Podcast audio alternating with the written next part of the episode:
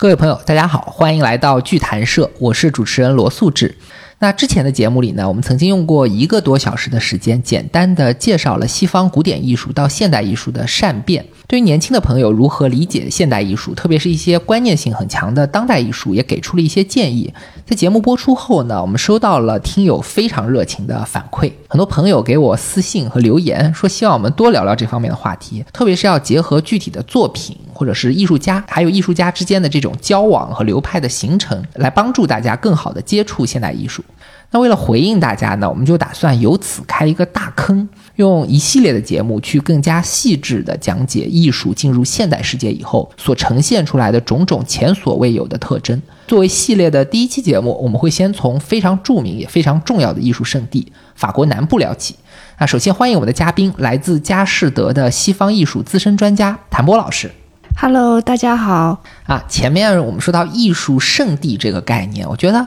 所谓艺术圣地大致的可以分为两类，一种呢就是通常是大都会的所在，像法国的巴黎、英国的伦敦、美国的纽约，乃至意大利的像罗马、佛罗伦萨，都可以说是百科全书式的艺术中心，就会搜罗古往今来全世界的艺术精品。还有一种呢，就是凭借自己独特的自然风景和人文风情，去激发艺术家的灵感，孕育出具有地域风格的作品，甚至会启发一些艺术流派。那我们今天的主题南法，毫无疑问就是后者的典型。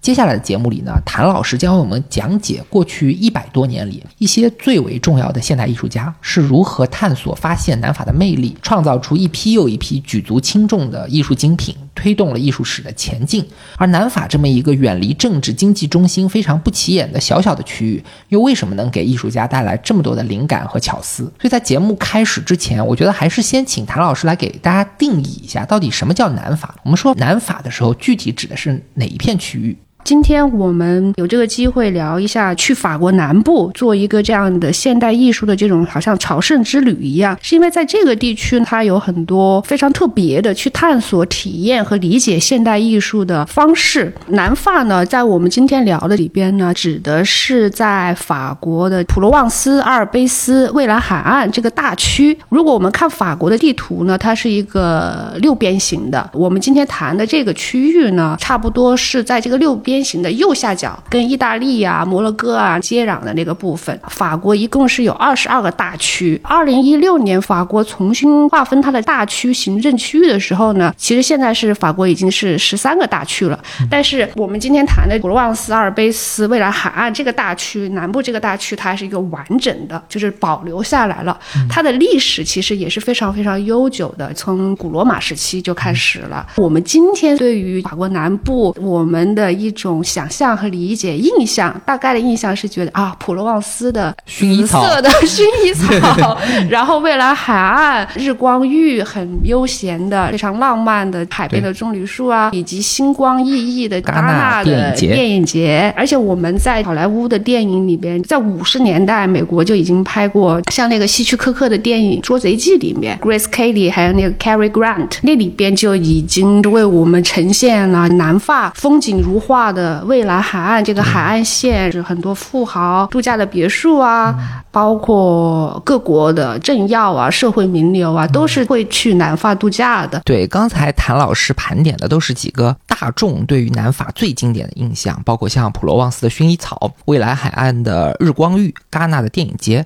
还有五十年代好莱坞电影里的一些场景。不光是电影，其实文学当中也是一样，像菲茨杰拉德的名作《夜色温柔》，这个故事基本就发生。在南法，他这小说里面开头有一段风景描写，说南法这边挺拔的棕榈树、亮晶晶的沙滩、清澈的浅滩上去倒影那种酱紫色的阿尔卑斯山，孩子们身体涂满了椰子油，在这里追逐不怕人的鱼，都是非常符合人们对南法唯美浪漫的想象的。而且南法这边富豪定居、名流云集的这个情况，其实并不是呃十九二十世纪才开始的，自古以来英国的上层就喜欢在这一带盖别墅度假，有点。那个英国人的三亚的感觉，对，就是很早的时候，就是欧洲一些贵族，包括英国的这种皇室，都会去南法度假。那以前的贵族其实是没有我们现在当代的这种休闲方式，就比如说我们现在的这种夏天在南法晒日光浴，这种是一种很现代的生活方式。对对对，在那个时代其实是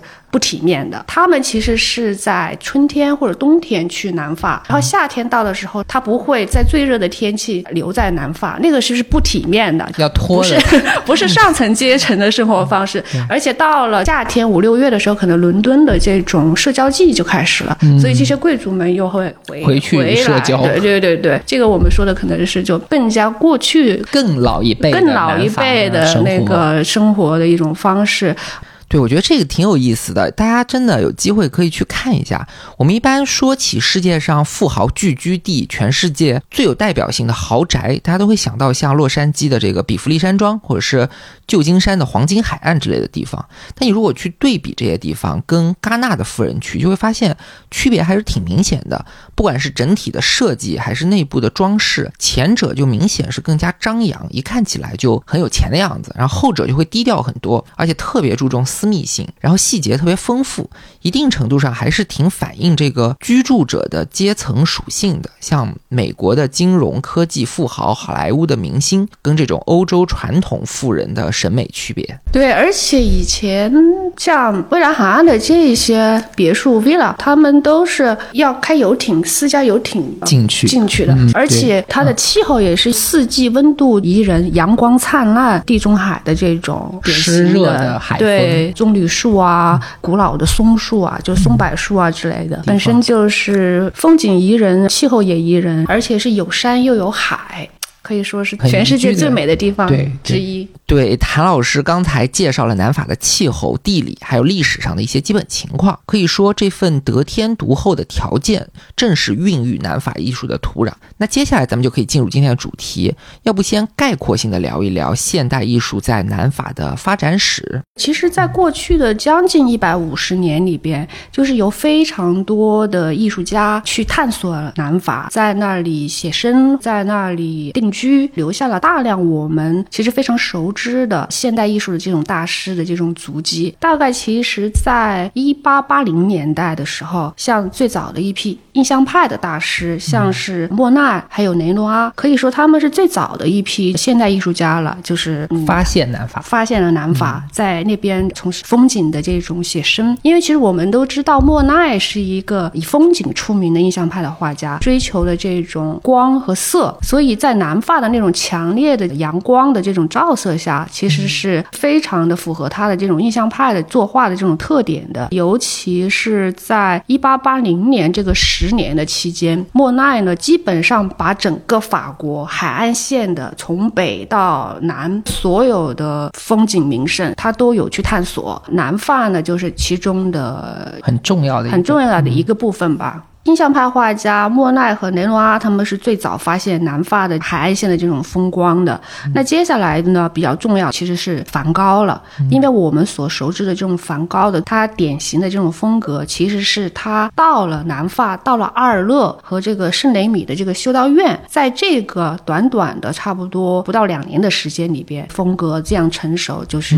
形成了这样的一个风格的。基本上我们大家所熟知的典型的梵高风格的作品，像这个丰收的麦田的系列呀、播种者呀，还有这个向日葵，对向日葵春天开花的这个果园，包括还有新月夜，其实都是他到了阿尔勒、到了圣雷米的时候才创作的。其实很短的时间里，对，在非常非常短的时间里边，完全是因为南法的阳光，然后这种强烈的色彩，包括当地的风景，刺激了梵高，创作出了他的艺术生涯中最成熟、最精彩的一批 masterpiece 吧，可以这么说。嗯，去到南法之前的梵高，他有大量很阴沉的、偏深色的这种作品。对，因为梵高他的艺术生涯很短暂，只有不到十年的时间。在他的家乡，在荷兰的时候，包括他去一些其他国家，比如说比利时啊、安特卫普啊。他在这些地方画的画，色彩是比较阴沉的，是比较暗的。一直到了他其实到了巴黎，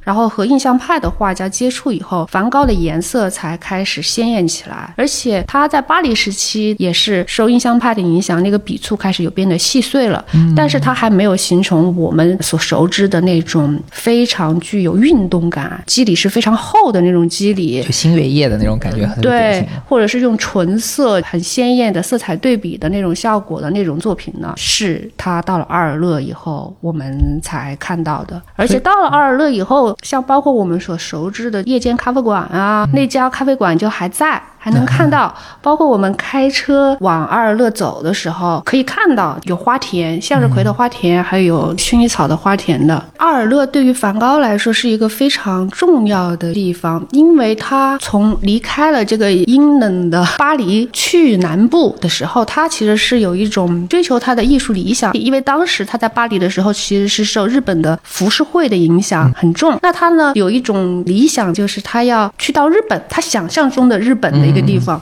那他觉得这个南部阿尔勒就是他理想中的日本，在他的条件和能力之内最接近日本的地方。对他觉得这就是一个理想状态的一个日本，而且他幻想的是在阿尔勒成立一个像艺术家联盟，就是在南部的一个联盟。所以这也是他为什么到了阿尔勒以后，他会邀请高更啊或者其他艺术家来加入他。呃，我们所熟知的他在阿尔勒的就是黄房子嘛，还有我的卧室，这就是他画的。他在阿尔勒的那个生活，那当时他其实是有邀请高更也加入他这个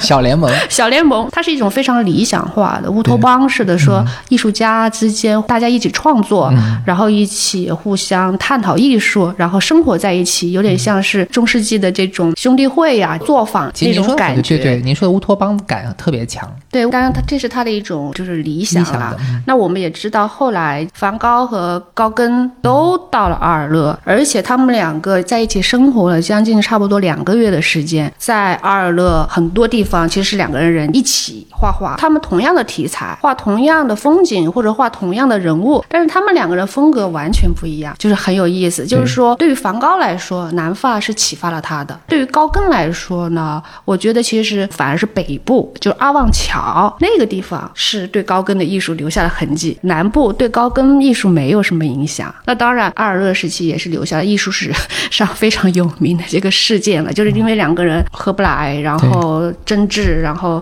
梵高把自己的这个耳朵给割了，所以 这种争端，高更最后也是在圣诞节前连夜 逃离了阿尔勒。但不管怎么说，他们两个的这段不算愉快的经历，却是现代艺术上很重要的一个事件。是的，而且说起来也是比较有意思，就是说三个后印象派的大师其实都是在南法有待过的，而且对他们艺术都是有影响。就比如说我们刚才说到了梵高和高更，那么还有一个人是塞尚，因为其实塞尚呢他是本地人。他出生是在这个艾克斯普罗旺斯。他虽然年轻的时候是有去巴黎追求他的这个闯荡过，对，闯荡过，但是最后他还是回到了家乡，回到了艾克斯。然后他在艾克斯创作出了他的非常重要的作品，比如说我们所熟知的这个圣维克多三。他这个基本上是从一八八二年开始画的，画的大概有三十多幅油画，还有水彩之类的。圣维克特山本来一个名不见经传的这么一个，就是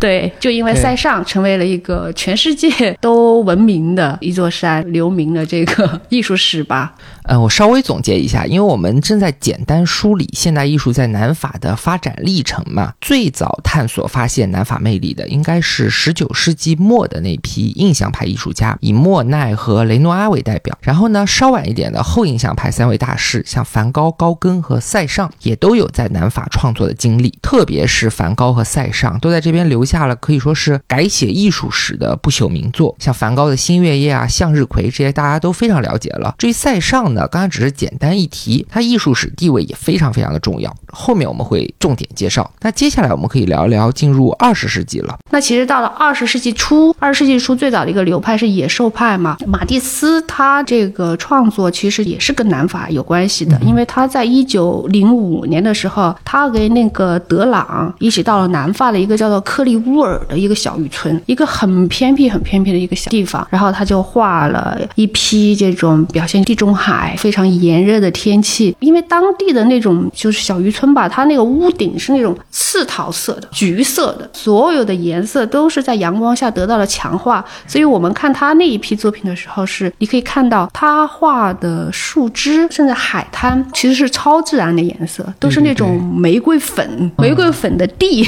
然后树树也是紫色的、红色的，狂放自由的这种很表现主义的这种颜色。画树我们都知道，那肯定你要画成绿色的，但是在他那批作品里面，树是红色的，地可能是绿色的，非常狂放不羁的。所以当年这一批作品在一九零五年的这个巴黎沙龙展的时候，艺术批评家就说其他的作品好像是被野兽包围了，所以这也是他们叫野兽派这个得名的得名一个来由。南法马蒂斯斯还有德朗，在克利乌尔以外，还有新印象派的艺术家，一个非常重要的，像希列克，他是在那个圣特佩罗，也是一个海港的一个小村吧。他非常喜欢这里，他甚至还买了房子定居在那儿了。有一批他最好的点彩派的画都是在这里画的，而且他也邀请了马蒂斯到这里去做客，然后去那里画画。像马蒂斯，他很有名的一张画，也是有一点点彩派的风格的，叫做《奢华、宁静与享乐》。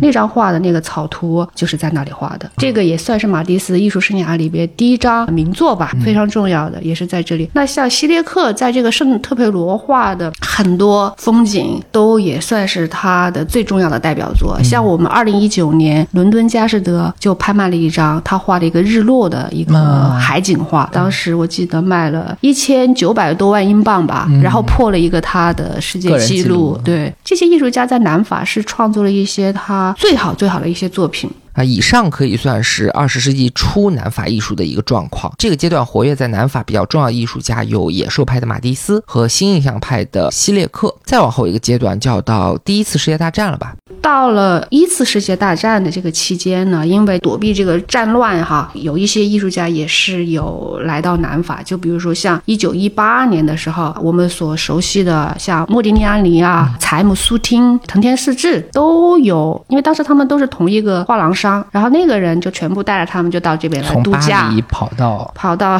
跑到那个旺斯啊，跑到旺斯山间的一个小镇。旺斯这个地方是很有意思的，我是几年前也去过，当时我也是想去看看像苏汀啊他们画的那些这个镇子的一些风景画啊，画的那些树啊、房子啊在哪里，所以我有循着这个 到那里去找寻他们曾经作画的这个地点。当然，旺斯它最重要的还是因为马蒂斯了，全世界最知名的那个旺斯教堂又叫马蒂斯教堂，就是在那里。还有驿站的时候，就是一九一七年的时候，马蒂斯他也差不多四十。七岁了，这个时候他也是离开巴黎，开始定居在尼斯，在蔚蓝海岸。他一来，他就对于尼斯的那种从一早上开始那种明亮的光线，他就入迷了。基本上他整个晚年都是在尼斯度过的，在整个南法，在尼斯，还有在旺斯，还有好几个地方，他住，共是住了有三十八年，一直到他去世为止。呃，刚刚讲到尼斯的明亮的光线对马蒂斯的影响很大。其实这个色彩的问题已经讲了好几次了。莫奈、梵高、马蒂斯这些人都是到了南法以后，他们的作品就呈现出了一些标志性的色彩，就引出了一个特别重要的问题，就是绘画从古典的学院派到我们说的现代派的变革中，色彩变革其实是特别突出的一个部分。我们今天如果去博物馆去看古典艺术的话，那些 Old Master 的作品，基本上色彩都是比较暗沉，甚至有一种脏脏。的感觉，但我们一说起印象派，比如说起梵高啊，像现代绘画，大家马上就会联想到各种明艳的、夺目的、高饱和、高明度的一些颜色。那到底是什么样的一个原因导致了绘画发展到现代派，颜色就会变鲜艳、变明亮了呢？因为。我们要了解为什么印象派它是理解现代艺术的这样一个钥匙，它为什么是连接了古典的那种绘画和现代绘画的这么一个中间的这样桥梁，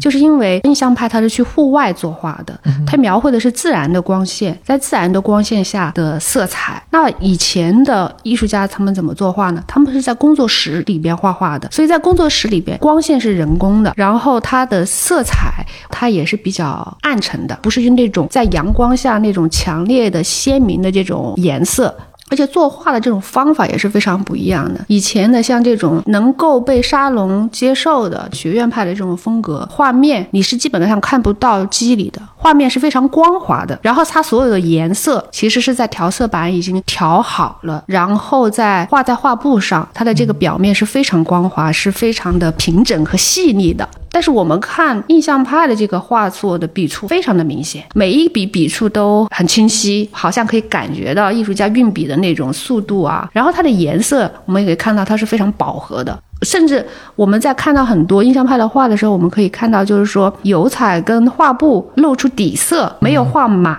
的这种，我们都能看到。那对于学院派的画家来说呢，这种其实是不能接受的。这也是为什么印象派在刚开始出现的时候是受到了很多嘲讽，然后是根本不接受。因为对于正统的学院派来讲，这个是一个草稿，印象派画的这些是一个没有完成的作品，它是一个草图、草稿。写生。对这件事情非常有意思。我们之前节目聊现代艺术出现的背景时，其实也提到了一点，就是说很多艺术变革的重要推动力，恰恰不是来自于艺术界的。比如说工业革命以后普及的这种室内照明技术，提供了更稳定的光源；然后交通技术的进步，能够让艺术家更加方便的出行，一方面去拓宽视野，一方面也能在世界各地去做户外的写生，甚至一些理论和哲学的发展，像弗洛伊德的这种精神分析啊等等，引导大家去关注精神世界、抽象世界。潜意识的世界等等，恰恰是这些艺术之外的现代特征，很大程度上造就了艺术的现代性。那说到这里有点跑题了，谭老师您继续，咱们说回南法的艺术家们。我们刚刚说了一战期间的这些艺术家，像马蒂斯啊、莫迪尼亚尼啊、苏汀啊、藤田诗治啊，他们在南法的活动，在一九二零年代的时候呢，其实就有更多的文艺界的这种名流去到南法，像那个很有名的这个诗人让·考多，然后还有像 Francis Picardia，小说家像海明威，一九二零年代都是有去南法的，然后还有香奈儿、可可香奈儿。也是在南法的生活流连，对对对。然后像毕加索和他当时的第一任妻子，就是俄罗斯的一个芭蕾舞演员欧嘎，也是经常会去海滩度假的，去南法的海滩度假。那以上就是一战后到一九二零年代文艺界人士在南法活动的这么一个情况。如果讲画家的话，那主要就是马蒂斯、柴姆苏丁，然后莫迪利亚尼和藤田思治这些人在活跃。那再往后一点，我们就讲到二战时期的情况了吧？其实。直到了二次世界大战，也就是一九四五年、四六年，有一些艺术家就是为了躲避战乱，战乱有定居到南法的，包括还有一些艺术家是等到二次世界大战结束了以后，开始永久定居法国南部。这一批艺术家也是留下了非常多重要的作品，以及现在南法的一些艺术的名胜地吧，包括他们的这种美术馆也好，他们做的一些比较重要的作品。我觉得比较重要的就是。是马蒂斯、毕加索还有夏加尔这三个二十世纪的艺术大师吧，也是大家所熟知的这几个人。首先，二战期间呢，是雷诺阿和马蒂斯都是定居在了蔚蓝海岸的。那毕加索他是留在了巴黎，然后夏加尔呢，因为他是一个犹太人，所以他是逃亡到了美国。当时其实有欧洲非常多的艺术家在二战期间呢。都是流亡到了美国了，呃，所以这也是为什么后来这个世界艺术的中心就从呃巴黎转移到了纽约，这也是个非常重要的原因，就是这一批呃欧洲的现代艺术家、先锋艺术家，他们。嗯，躲避战乱，躲避战乱，然后全部去了去了纽约。那毕加索他是巴黎已经被纳粹占领了，他也是要留在巴黎的。马蒂斯他也是因为身体状况不行，战争期间都是在未来海岸度过的。战争对他们的这个影响还是蛮大的。二战还有二战以后，然后又有这样一些艺术家就是定居，一直到他们后来去世吧，包括他们的一些墓地也是在南法，然后他们埋葬在这里了。啊，所以到这里，谭老师已经把南法活跃的现代艺术家们按照时间顺序简单的给我们捋了一遍，大致可以分成十九世纪末、二十世纪初、第一次世界大战前后，还有二战前后这么四大阶段。之所以要说这些呢，主要就是为了对现代艺术做一个最基本的科普，让大家知道这些艺术家的流流派所属和时间先后的顺序，算是为了我们接下来的南法艺术朝圣之旅做了一个铺垫。那接下来的时间，谭老师就会给我们具体的介绍一些。今天我们去南法所能够看到的，或者说只有在南法才能够看到的一些和现代艺术有关的最有特色的博物馆、美术馆。教堂，还有艺术家的故居，甚至餐厅和墓地等等。介绍这些地方的时候呢，谭老师也会非常专业的讲解这些艺术家本身在艺术史上的位置和他个人对他们的感受。那接下来我们就把话筒交给谭老师吧，要不我们就先从刚才已经提到的，应该说是二十世纪当之无愧的最重要的艺术家之一，呃，毕加索开始说起吧。呃，其实全世界有五家毕加索的美术馆，在毕加索他的家乡西班牙巴塞罗那，还有他的家乡就出生地瓦拉加有这个毕加索的美术馆。那最重要的，全世界最重要也是他的作品最多最好的，其实是巴黎的国立毕加索美术馆。那在南法呢，有两家是非常特别的，一个呢是在这个安蒂国立毕加索美术馆，这个美术馆其实是毕加索还活着的时候就成立了，所以其实这个是第一家。毕加索的个人的这个美术馆，另外还有一个是在瓦洛里这个小村有一个只有一件作品的，叫做毕加索《战争与和平》国立美术馆。在这个美术馆是只有一幅画，就是《战争与和平》。全世界艺术爱好者如果要看这幅作品的话呢，只有来南法才能看到这些作品。因为像安蒂有一些毕加索的作品，它是直接是画在墙壁上的，就像以前的湿壁画一样的感觉。对对对，它无法移动移动。无法说啊，借展然后到美国去展览，或者来亚洲展览这样子。战争与和平的这个美术馆就是更加特别一点，因为它是只有一幅作品，取名于托尔斯泰的小说。嗯嗯，毕加索在瓦洛里这个小。小村、小镇，南法的这个山里边的这个小镇的时候，就是这个镇里边有一个罗马式的一个小教堂，十二世纪的，全是那种厚重的方的这种石砖垒的那种，窗户非常小，很古老的这么一个小教堂。这个教堂其实当时已经差不多已经废弃了。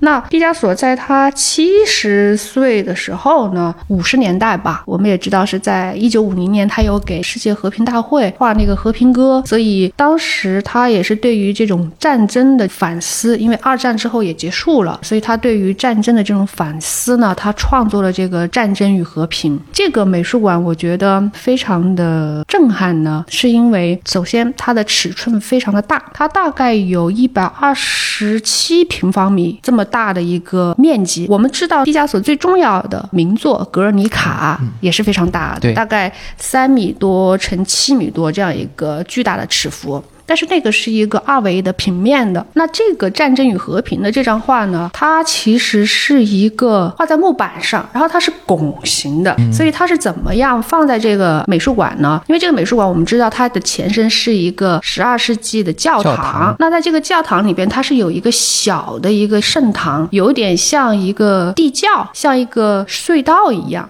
所以它是有一个拱形的天花板，所以我们进到这个空间里的话，我们是感觉是。是有点像进了一个洞穴，然后洞穴的天花板、顶部以及这个整个墙部都是由这幅画环绕着你的。嗯，这种视觉的体验是一种沉浸式的观看体验，特别震撼。而且它是在一个完全密闭的空间，没有任何窗户的。你想，一个很厚重的，像是城堡一样这种罗马式教堂嘛，你就整个被它一幅画所环绕了。而且这个画的这个内容，它也是等于它其实是加索当时是在两个木板上画的，木板呢又比较的是灵活，这个两个木板呢，他就把它弯起来，这样变成一个拱形。所以有一点是毕加索把这个古老的一个教堂的一个厅改造成一个和平的一个圣殿一样。嗯，所以我们可以看到他对于战争的恐怖的一些描述和控诉，然后另一方面是对于和平的美好、神圣啊这些的一种赞美吧。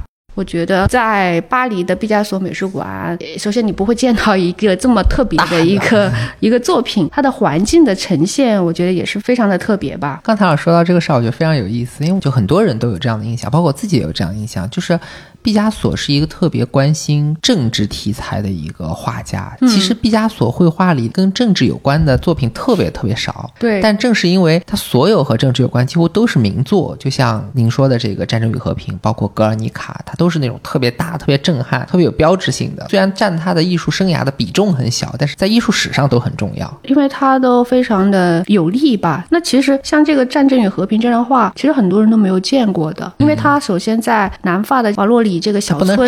太远，其实很少有人会去那么一个偏僻的地方专门去看这一幅作品。而且因为毕加索是共产党，对。然后当时瓦洛里毕加索是在一九四八年到一九五五年都是住在这个小村子里的，当地的那个人其实是也是有共产主义的这种情节。这 情节。他画这张《战争与和平》的时候，其实也是因为朝鲜战争，一九五零年，他画了大量的针对朝鲜战争的一些速写啊什么的，然后创作了这个作品。那因为它的这个政治色彩太强烈了，所以在法国戴高乐主义这种外交政策的期间，这个美术馆是不开放的。有点被封杀的感觉，对，它是没有被低调处理了。之前你也跟我说过，说瓦洛里这个地方它虽然很偏很小，但是其实对毕加索是特别重要的。不光光因为有这个《战争与和平》的教堂，它很多其他的艺术，甚至是他的感情生活，都跟这里有很大的关系。这个地方对他很重要，就是因为他在这里开始做陶瓷了。他对这个地方非常有感情。后来他年纪很大的时候结婚，他还是回到了这里结的婚。他是在一九四七年到一九五五年的时候，非常有激情的在做一些陶瓷。他也是在瓦洛里这个小村呢，有一个陶瓷的这种工作作坊，叫 Madora。这个地方我也去了，很破旧，就像真的很黑的这种小平房，就几间。那当然，现在它也是对公众开放了，会展出一些毕加索的陶瓷。毕加索的陶瓷其实还蛮受收藏家的喜欢的，因为它结合了他的绘画跟雕塑，在室内装饰的效果就蛮好的。毕加索做这批陶瓷，他也影响了夏加尔，因为后来夏加尔也是定居在南法嘛，所以他也有来这个小村，包括莱热，他们都有来这里做陶。到了南法之后，其实这些艺术家都尝试各种不同的美突彩。破，嗯，对，就以前可能比较专注于绘画，然后他们的美彩啊、主题啊，其实都有一个非常大的一个扩展。毕加索的陶瓷有什么特征呢？它其实主题蛮多的，我们也知道，就地中海地区的这种古希腊、罗马神话故事什么的，看到有一些什么半人半马的这种灵妇仙女啊，什么这种人头羊身的这个怪物什么之类的，还蛮多出现在它的这种陶瓷里面的，而所以且这个跟南法这个地方是有关系的。对对对对，然后他差不多也做了有四千多件吧，数量还蛮多的。因为我们都知道毕加索是一个非常具有创造性的一个艺术家，但是我们很多人其实不太了解他做的雕塑，还有他的这个陶瓷的艺术，因为这个展览的机会还是不多。大家看到他的这种立体的作品，其实看的相对少。其实到了南法的话，我们可以去瓦洛里的他的陶瓷工作坊，包括在 Antibes 另一个在南法的国立毕加索美术馆，我们也能看到比较多的他的这种陶瓷的收藏。而且那一家美术馆，我觉得可以说是最漂亮的毕加索的美术馆之一。虽然巴黎的毕加索美术馆藏品的等级是最高的，嗯，重要作品是最多的。但是安蒂普的这个地方它，它很妙，就是它的环境，因为它本身是一个中世纪的那种城堡。一九四六年的时候，他到了这个城堡，叫做格里马尔迪城堡，他在这里住，当时也是他就是。找了一个新的女朋友 Francois 基罗，最年轻的这个恋人就住在一起，就很幸福。在这里住了六个月，画了有二十多张油画，还有四十多幅纸本的作品吧，而且还直接在城堡的这个墙上画画。所以这也是为什么他自己讲说，你们想要看我在 Antip 的作品，你就只能到这里你才能看到。而且说一句题外话，就是这个 Francois gilo 是唯一一个自己主动离开毕加索，而不是被毕加索抛弃的这样一个女人。啊，是一个非常具有生命力的、很有个性的对，他还活着，今年是他一百岁。哦，对，像毕加索的最受欢迎、最有名的一个传记就是这个 Francois Gillot 写的了，他与毕加索的生活写的也蛮好的。他这里边也有记录到这一段，就是他们两个人在这里住的时候，算是蜜月期，感情最好的时候。他住在这里六个月，然后又画了几十张作品嘛，把这批作品后来是全部都捐给政府了。所以安提 Tip 呢也给了毕加索荣誉市民这个称号。后来，而且决定在一九六六年的时候，把这个城堡变成一个毕加索美术馆，成为法国第一个是献给 艺术家的，对，献给毕加索的第一个美术馆，比巴黎的那个美术馆更早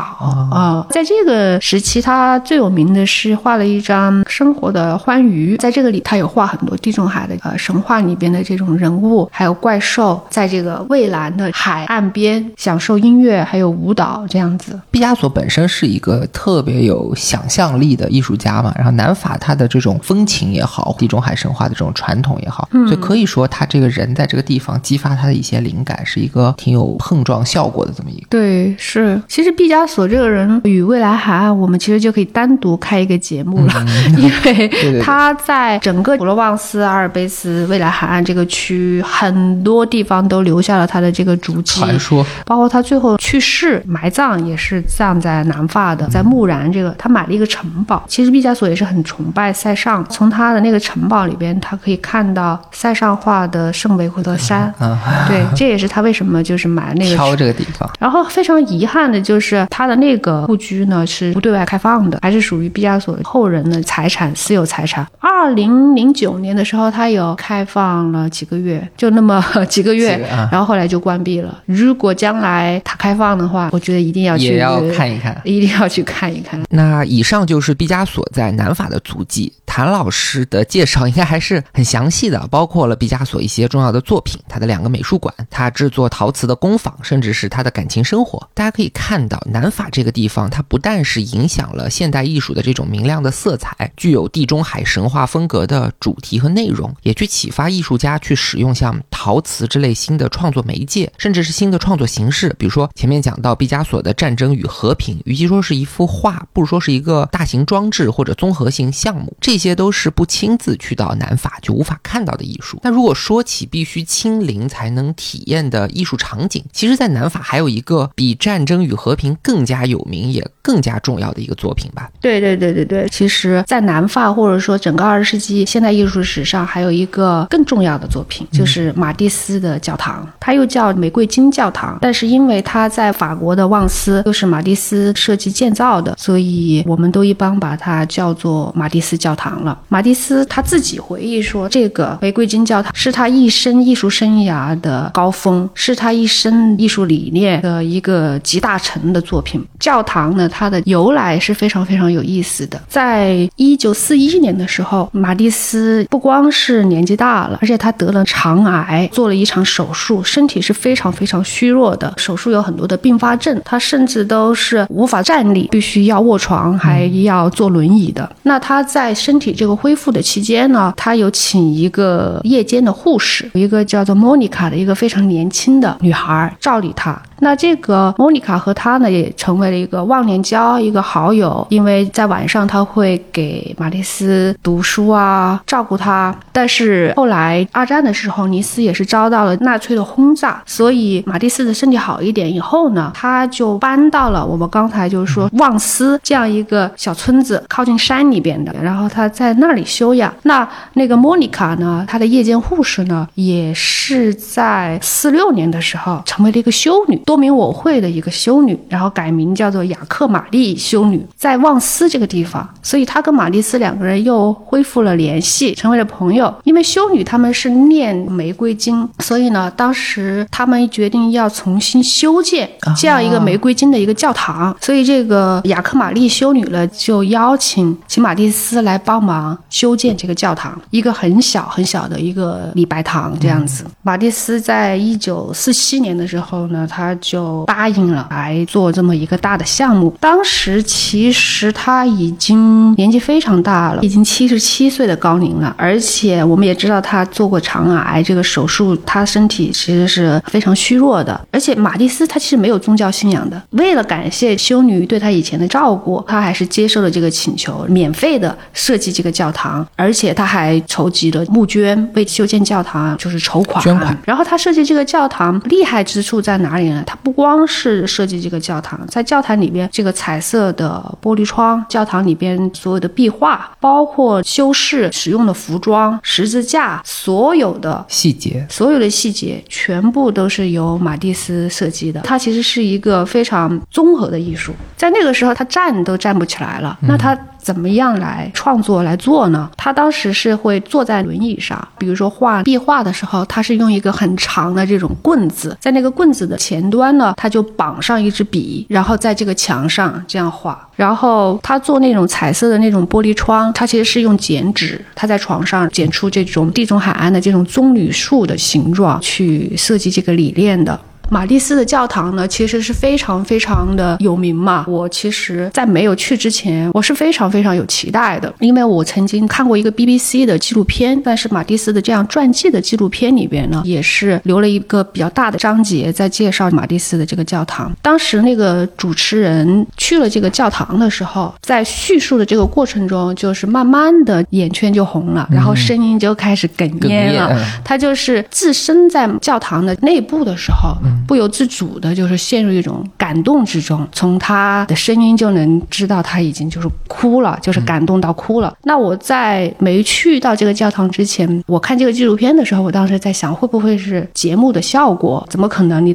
到了一个建筑内部，你看到这个彩色的玻璃窗，你怎么就会情绪的强度这么大，会变得这么多愁善感，就能哭了呢？我觉得人好像一生当中非常少这种被艺术感到到热泪盈眶的这种。这种感受，所以我我当时是有一种，我觉得我有一种好奇心吧，在去的那个时候。那到了那里之后呢，它真的是一个非常朴实的一个小镇小村，因为我们知道很多教堂是很雄伟的，对，一直以来都是说教堂可能是方圆那个几百里最豪华的建筑，对，最高的，像是一个地方的一个标志一样。那这个教堂它是很小，就像一个白色的火柴盒一样，非常的谦虚的，好像很。朴实的，隐藏在山脚下，白色的一个长方形的一个盒子，屋顶呢是白色和蓝色，天蓝色的那种砖瓦，就很像地中海的这个颜色的那种蓝色，非常的干净质朴。那走进去之后呢，你看到那个礼拜堂里边呢，壁画是黑色的线条的，就像我们中国毛笔的那种白描的一样。嗯，然后人物是没有五官的，只有很简洁的动作的示意的那种线条。那有。有三幅这样的在瓷砖上的巨幅的这种壁画，全黑的。那我们去过很多教堂，那看到的都是很宏伟的油画，是非常具象、非常写实的各种圣经的这种故事。罗马那种超级教堂，对，就不光说本身建筑的这种宏伟的这种哈，那个壁画也是，然后还有各种金碧辉煌的这种装饰。那在马蒂斯的这个教堂里边，一切都是非常简洁的。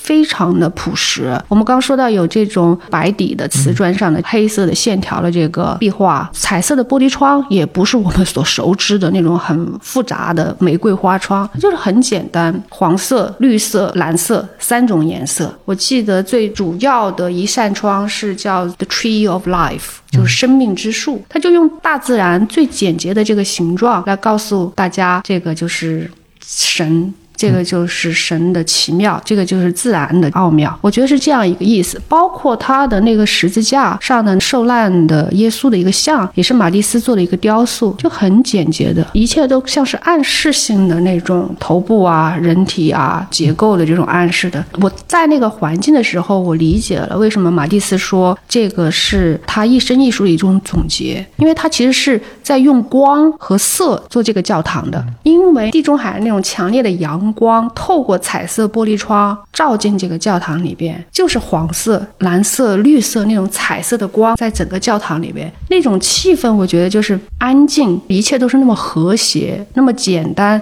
纯洁，因为我记得我当时去的时候呢，人真的很少的，整个美术馆里边只有四个人，而且大家都很默契的，就是非常安静的坐在那里，静静的欣赏。我觉得在那一刻，的确是有一种超越、超越现实的那种感觉。说实话，我当时也是热泪盈眶，非常的感动，尤其是想到马蒂斯当时已经是七十七岁的老人了，各种垂暮之年嘛，垂暮之年，然后他还有。这样的创造力，还有这样的一个能量，的确是非常让人感动的。这是作为一个无神论者，就是感受到的宗教的那种体验。体验，那种最纯洁的、最静谧的那种美吧。这个其实跟南法的这种自然风情它是有呼应的，远离纷争，纯净、纯洁，嗯，平静，可能离开世界的这种漩涡。对。然后在这样一个山里边，小小的一个教堂，世外桃源，而且地中海阳光，就是感觉这些是最纯粹的生机勃勃的力量。经过马蒂斯的这种最大化的一种简洁，你把所有的混乱、冗余都去除。对，因为我们联想要联想到那个背景，就是一九四七年他开始做，等于是二次世界大战、二十世纪整个最苦难的、发生最多悲剧的、充满了各种纷争、仇恨的这么一个大的历史事件结束之后，而且马蒂斯他自己面临的他的生活的这种痛苦哈，身体的这种折磨，然后他的衰老，面对他的病痛，然后他还是选择美，选择希望，选择生命。所以在这样一个老人他创造出来的这样一个世界里边，你感觉到那种生而为人，你存在这个世界的一种由衷的喜悦，我觉得是非常有魔力的。那我觉得也是只能我们真的去了那个地方才能感受到，这个是无法通过看一个纪录片啊，或者今天通过我们的播客所能到的那种在那个场地的那种那种魅力。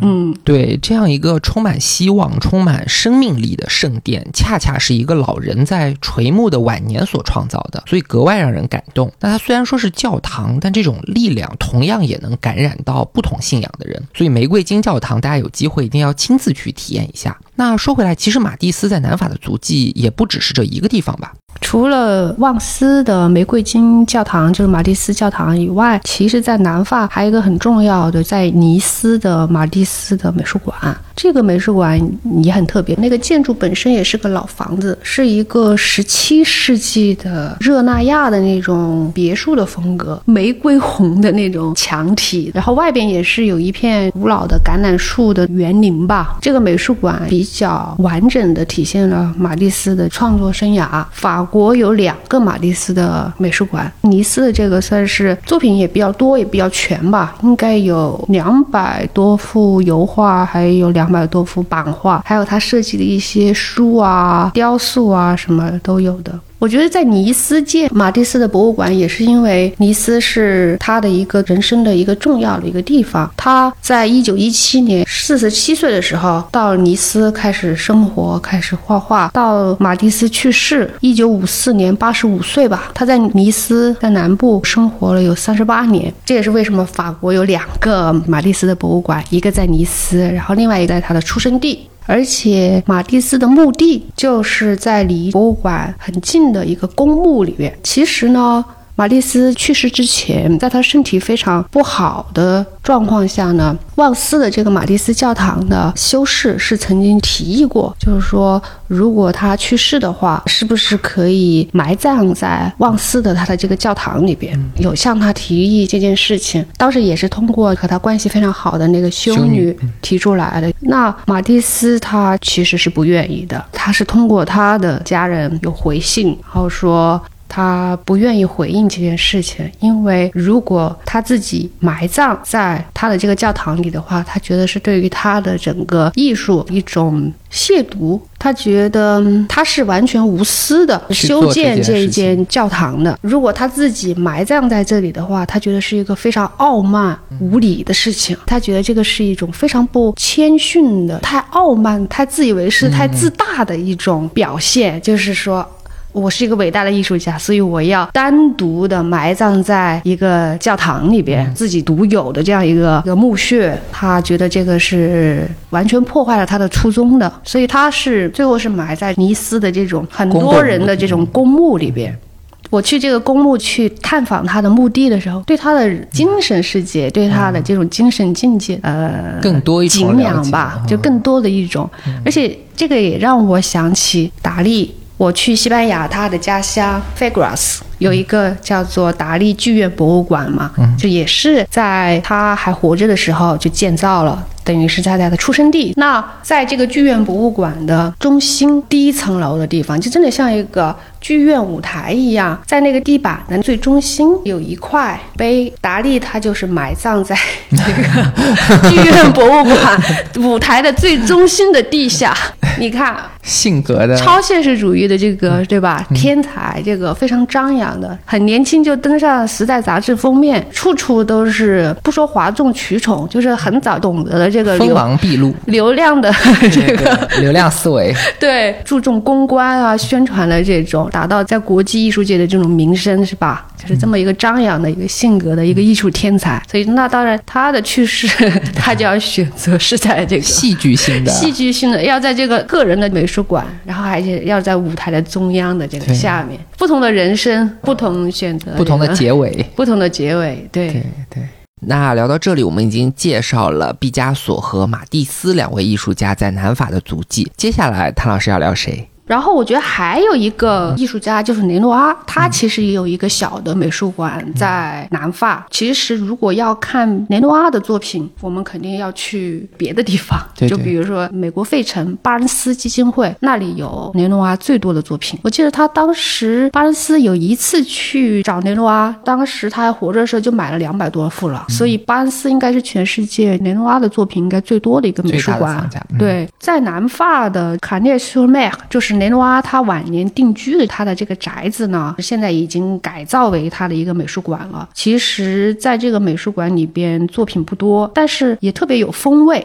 是因为雷诺阿活着的时候，他的那些家具啊，他穿过的衣服啊，他的话剧，所有都通通保留在那里。而且，我们很多艺术爱好者很少看到雷诺阿的雕塑，在那个地方是有他的雕塑作品在展览的。雷诺阿其实他也是因为生病，我们也知道蔚蓝海岸。就是气候很宜人啊，非常适合病人去休养身体。所以雷诺阿的晚年，他也是住在蔚蓝海岸，他是在康奈斯科迈尔买了一个农场，应该叫农庄吧，小一点。对，但是那个时候雷诺阿已经很有钱了，所以他可以用最现代的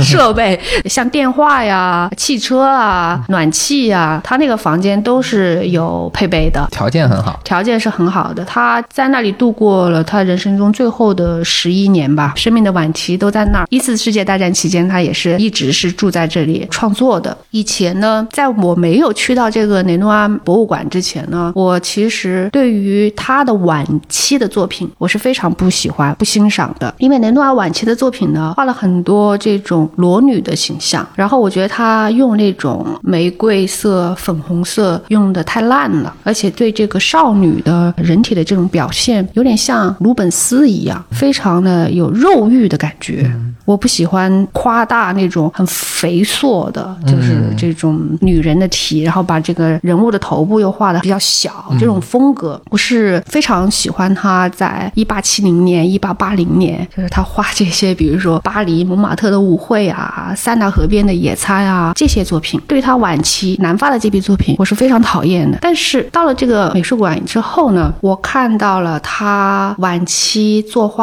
有一个轮椅，还有一个像我们，比如说爬山的时候，像在中国，比如说华山或者泰山，你不愿意爬山的时候，会有轿夫抬你。啊对，它有一个那种像轿子一样，那种滑杆用的那种，就是有一个椅子，然后旁边两个杠这样子。因为其实晚年的时候的雷诺阿，他是有非常严重的风湿性关节炎。从一八九二年以后，他的风湿性关节炎就是非常非常严重了。这也是为什么一九六七。年的时候，六十六岁的雷诺阿他会决定要搬到湿润的、温暖的地中海，等于是希望这个缓解他的关节炎的病痛的这个问题。地中海嘛，光线明亮，他那个时候视力也在下降了，所以光线明亮对于他来说作画也是比较有助于有助于他的这个条件，所以他就到了南法。然后在这个雷诺阿博物馆里边呢，就有一张当代艺术，法国的一个艺术家创作的一个作品，是一个手的特写。雷诺阿在他的风。湿性关节炎发作以后，他的整个手还有关节，其实全部变形痉挛，嗯是非常非常畸形恐怖的一个状态。对，是一个畸形的一个状态。他其实是失去了他用笔的这个能力，所以我们想一想，他盛年的时间画的那么细腻的少女，还有儿童的白色的，下面透出这种玫瑰的那种粉色的肌肤，他有拥有一个那么样的作画的一个能力的艺术家，就是到了这个时候就是很残忍的，他其实等于是残废了这样子。而且他在一九一二年之后他还中风了，然后就是只能坐这个轮椅。那那个时候在南法，其实这个气候对他也没有太大的改善，对他当时他有请一个医生要训练他重新站起来，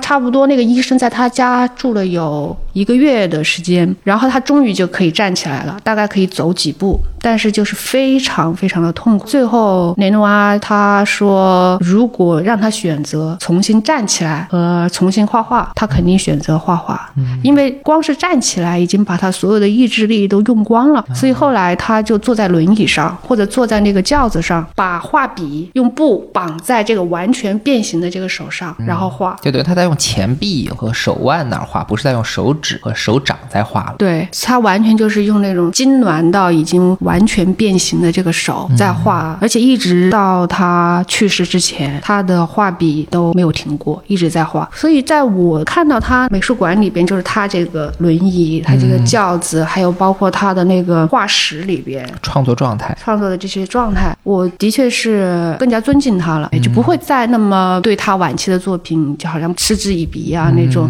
因为更加理解了他的那种痛苦，而且我也理解了为什么他会把女人裸女化成那样的有鲁本斯的那种肉欲的那种感觉。我觉得它是一种衰老的人对于青春对于生命力的一种渴望，所以他把它一种夸张的一种表现。那是一种渴望，对于青春的一种渴望，对于美好的一种渴望。而且，其实雷诺阿他住在南法的这个家里，晚期在很痛苦的画画的时候，其实马蒂斯是去拜访过他的。而且雷诺阿对于马蒂斯说过，他说。痛苦会过去，但是这个艺术、这个美是会永远存在的。所以我在想，也许晚年的这个年诺阿对于病痛的这种晚期还保持创作力，可能对于玛丽斯的晚年可能也是有影响的。这也是为什么两个大师都能够在晚期还能有这种持续的创作力。啊，很多人可能以为艺术家是一个相对轻松的工种，就既不要风吹雨淋，也没什么危险，而且还能有很大的名气。但其实任何事业要去达到一个别人达不到的高度，都是需要难以想象的这种执着，需要奉献自己的。走红一段时间也许很容易，但是要在艺术史上留名，让作品经得起后世千千万万人的检验，这都是需要惊人的付出的。那聊到这里呢，我们已经介绍了毕加索。马蒂斯、雷诺阿三位在南法的情况，接下来咱们可以聊聊夏加尔吧。夏加尔是刚刚我们有说到，二战期间逃亡到美国去了。他是俄罗斯人，他出生在俄罗斯那个维杰布斯克，一个犹太人的一个家庭。所以作为犹太人，他肯定那个是 要跑的。对，所以要逃到安全的地方。那在战争结束之后呢，他就从美国还是回到了法国，后来也是定居到南法了。他在那个圣保罗德旺斯，一个很迷人的、很漂亮的一个地方，还有一些中世纪的那种老的街道啊、石板地啊、城墙啊。因为他在南法定居的时候，其实他一生当中很幸福、很富裕，也很宁静的这个岁月。他的 一生当中，他经历过蛮多苦难大事，对对大起大落，对，包括这个俄国十月革命什么的，他都是历史大事件的对经历者。是在他晚期的作品里，我们经常可以看到一些比较幸福的画，他和他的太太贝拉恋人的那种浪漫的场景，鲜花盛放，南法的那个保罗德旺斯 那个小镇的小房子，就是在画的这个下边，这个就是他晚期的一些很典型的风格吧。当然，最重要，我觉得在南法不可错过的是在尼斯的夏加尔的这个美术馆，而且这个美术馆是在夏加尔还活着的时候，就一九七三年的时候，这个美术馆成立的。以前这美术馆都是叫做夏加尔圣经经美术馆、圣经信息夏加尔国立美术馆吧，因为它的一个长期的一个陈列是夏加尔在一九五零年代的时候有创作十七幅那种巨型的以圣经题材的大的油画，然后他捐赠给了法国的政府，这个美术馆才成立起来的。所以它这个艺术馆的核心是以创世纪还有出埃及记十七幅那个对十七幅那个大油画大作品，然后还有五幅雅歌圣经里边的这个雅歌，他画这个。后来因为美术馆不断的扩充他的作品呃作品，现在他就不完全是一个宗教题材的一个美术馆了，而是一个非常全面的，有各个夏加尔的艺术生涯的展览。它是全世界现在最大的，因为夏加尔的作品最多的一个美术馆，非常值得去看的，而且有很多我们没有见过的，比如说像夏加尔的大理石的雕塑，夏加尔做的陶瓷、彩绘的陶瓷，他做的镶嵌的壁画，还有非常美的彩色玻璃窗，就是一个非常全面的。对，非常全面的，它的各个美材的作品都有的一个这样的一个美术馆。刚刚说到夏加尔这个圣经题材哈，其实它有一点反其道而行之，就是说，在一九五零年代这个时候，当代艺术横行，大家都开始画抽象艺术的时候，就具象的绘画都已经好像是过时了，是一个不入流的做法了。然后还画圣经题材，这感觉就更倒退了。这个其实是一个很有意思的一个艺术现象，我觉得。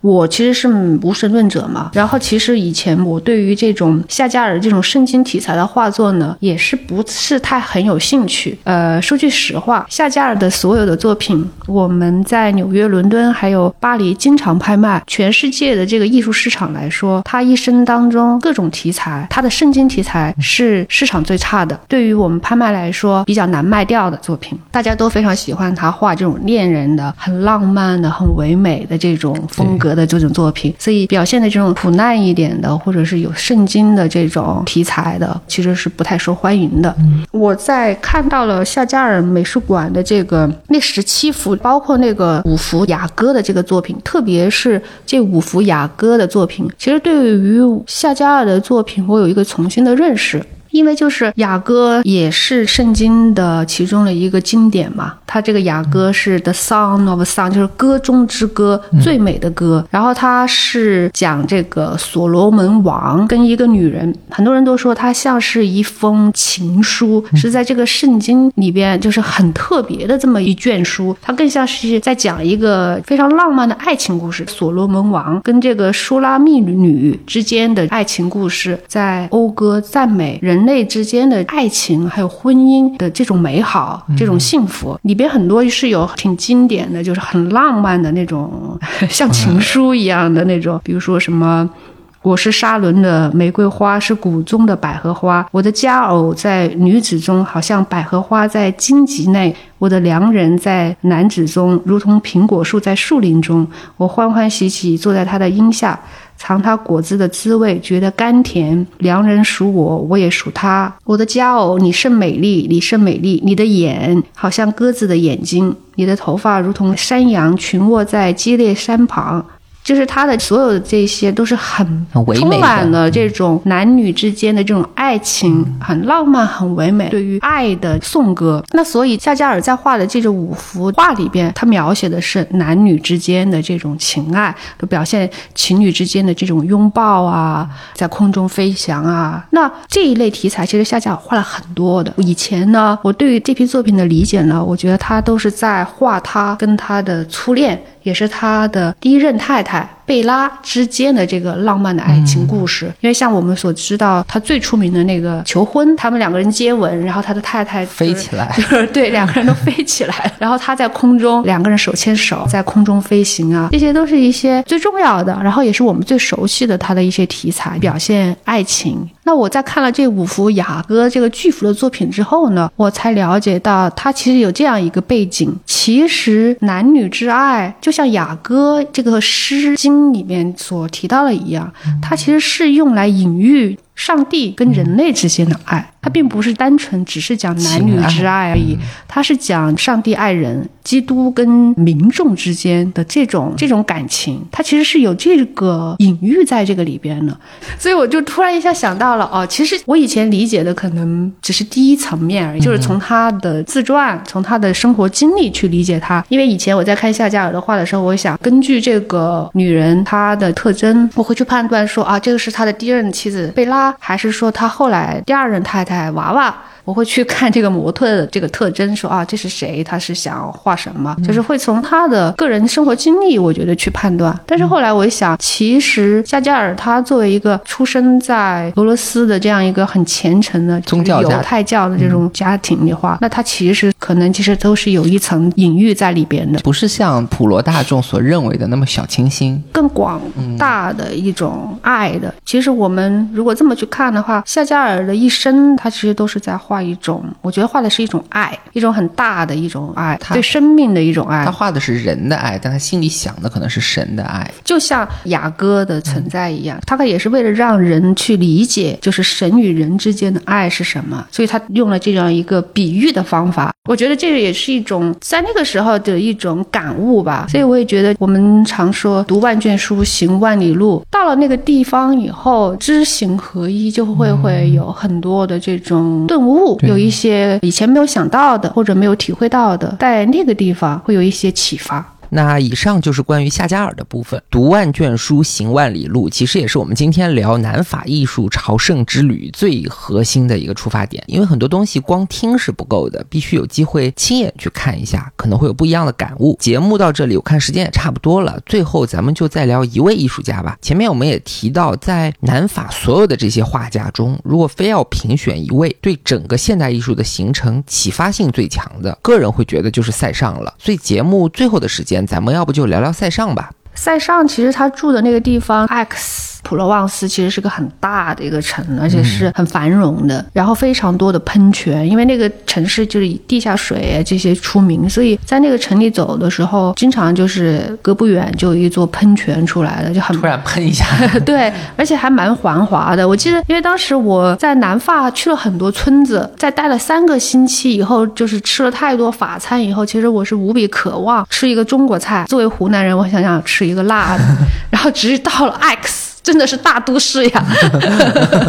因为很多时候在那个软件上、A P P 上查最近的这个川菜馆，都是距离就是要到尼斯、戛纳这种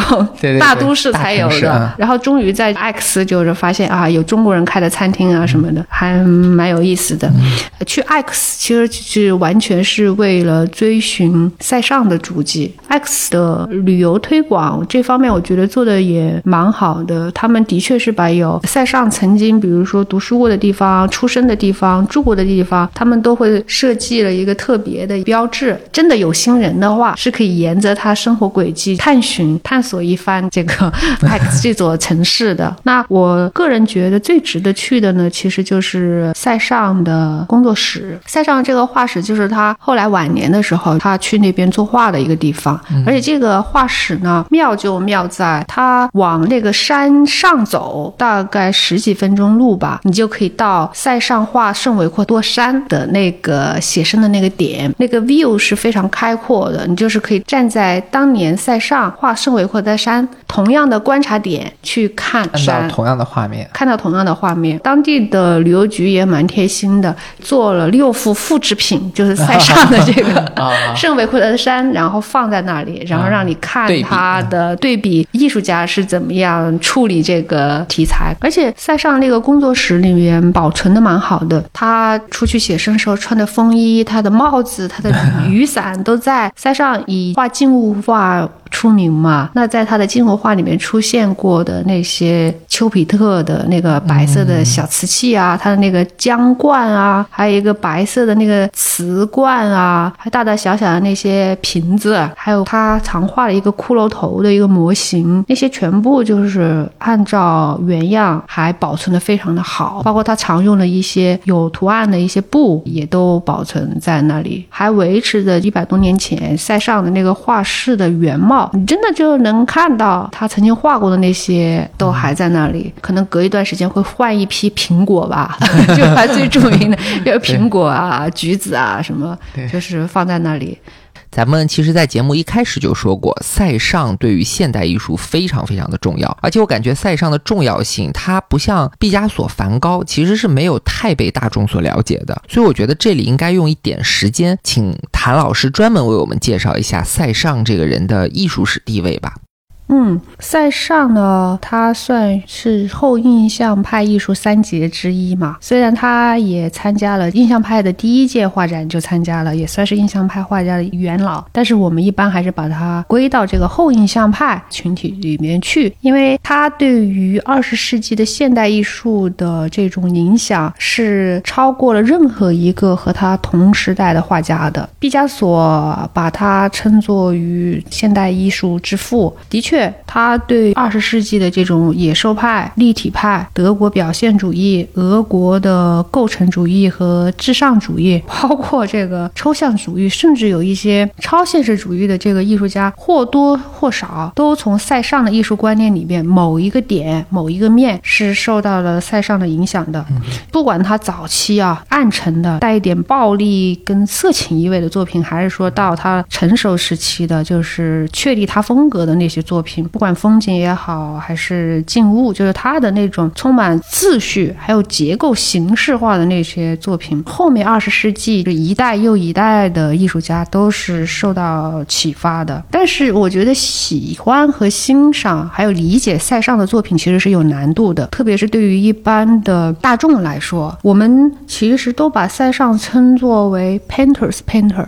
就是画家的画家，你可以看到艺术圈里，就所有的艺术家提到塞尚都是无比崇拜，从他的作品里边都是看到了很多东西，学到了很多东西。像马蒂斯，他年轻的时候一有钱，包括毕加索，在他们很年轻的时候，他们就买了塞尚的油画收藏了，然后就是一直是挂在自己的画室，是在他的手边，不断的去研究，把这个塞尚的一些艺术观点融汇到自己的创作里边，因为他有很多这种超前的理念。我曾经在佳士得、北京还有上海，我做过，就是因为我们有带塞尚的很重要的作品到中国来预展，所以其实我有讲过塞尚的讲座。我记得那个讲座大概可能给大家分享了有一两百幅作品，我画了各种 示意图，拿那个一百年前实地的那种摄影的作品。就是当时美国的有个艺术史的学者，为了研究塞尚的时候，也是有回到塞尚作画的这些地方，有拍一些作品，然后做比对，就是来研究他到。底做了哪一些处理？他的这种艺术观念到底在哪？做了很多的这种对比吧。我记得讲了大概两个多小时，大家在看了非常多的示意图以后，才了解。稍微了解了一点塞尚，我觉得就是那一次讲座的这种给我的一种感觉吧。因为塞尚他虽然是印象派的画家的一员，但是他很快他就觉得呢，印象派对于这种外光、色彩瞬息万变的这种色彩的再现、捕捉，他觉得是他不满足的。他因为印象派的作品呢，缺少了古代大师的那种庄严结构和厚重感，所以他有一句非常。有名的一个话就是说，我要把印象派转变成为更坚实、更持久的事物，就像博物馆的艺术一样。他所说的这个博物馆的艺术，其实就是我们以前看到的那些古典。Old Master 那些作品，那些 Old Master 作品为什么会让我们觉得更有永恒的感觉？其实它是在那个设计的那个构图里边，它是有一种秩序感的。所以塞尚要把复杂的物体用一种很简洁的这种几何的形式去设计出来。所以他有一句名言，就是把这个自然界，然后要用这个立方体啊、圆锥体啊、几何、几何的这种形体去表现。所以这个我们看到后来这个立体派的艺术家，比如说像。毕加索啊、布拉克他们画的那个山，真的就是一个几何的，就是一个几何体了，就是一个圆锥体了，把山简化成那样。这个就是他们在塞上的路上走的更远了。其实，在塞尚画静物画的作品的时候，我们仔细去看，他是用了很多视角去画。就比如说，他画苹果、橘那些瓶子，他是从不同的角度，有从稍微偏上一点这个视线角度画的，然后有从稍微偏左一点，有的往偏右一点，它是不同的角度，然后把它融合在一起。这个你要仔细的去看，你才能看到。因为有时候你会觉得说，哎，他画的这个盘子好像是瓢的。嗯，就是不 不像是一个符合严格透视的这种东西。它那个瓶子，你如果仔细看它那个左右对称，也是你感觉很奇怪的，因为它是不同角度，它是一种很微妙的一种变化，就好像我们人的两只眼睛哈，其实你遮住左眼看和右眼看比较的话，它是有一个错位的。对，因为我们看到的图像是双眼同时合成的，对焦的。对，然后你如果一只眼睛看到的话是不一样的，焦点变了。对，这个就是多焦的多点的。一个透视的办法，你要仔细去看，在塞上的风景静物里面，它是用多点透视一个细微的这个调整。那当然到了立体派里边，毕加索把这个。发挥推向极致，推向极致。他你能看到他画一个女人，鼻子是侧面的，眼睛是正面的，他会把很多不同的角度更加支离破碎的结合在一起了。当然这是一个我觉得最浅显的一个例子了。他当然还用了非常非常多的他的一种技巧，改变明度啊、暗度啊，各种各样的这种呃发明的一个办法吧。因为塞尚是一个出了名的画画非常慢的人，他不像是 你像莫奈什么，他们都是追光的这个人。就是他必须在特定的这个阳光下、光线下，他画这张画。如果这个光线变了，半个小时之后变了，他就没办法画了，他只能等到明天这个时候再来画。但是塞尚是不一样的，他就他为什么画一些就是人物画的很少啊，都是画苹果什么？因为这些不会动。然后他曾经有个最有名的一个就是他画了他的一个 dealer。然后那个人就是因为坐了好几个小时，就不小心就动了，然后塞尚就非常生气，然后就是说不许动。他说：“你看苹果就不会动，就是诸如此类的。”所以他除了他太太。做他的模特能够忍受他的坏脾气以外，他没办法，他他很少画别人，然后他就画静物画的多，因为可以一直画，他要观察很久，然后他才落笔，然后再画。因为他在做这些构图的时候，他有很多设计在里边，他要传达出 Old Master 的画里边所能有能达到的那个画面形式感的一种永恒的那种东西，那种庄重的东西。他觉得这个是印象派失去的，因为印象派你总是表现一种瞬间。间变化的东西，那你就好像没有那种永恒感、厚重感了。相比之下，印象派会给人感觉太简单了。嗯，对于后印象派的画家是这样的，就是为什么我们会说，哎呀，印象派、新印象派、后印象派，就是这些新印象派、后印象派这些艺术家呢，他们会觉得印象派的这个他不满足了，他们想追求一种其他的艺术目标。而且，其实我们在说印象派的画家，即便是莫奈，即便是雷诺阿，即便是这些核心成员，他们在一八七零年、八零年，他们的艺术目标后来完全。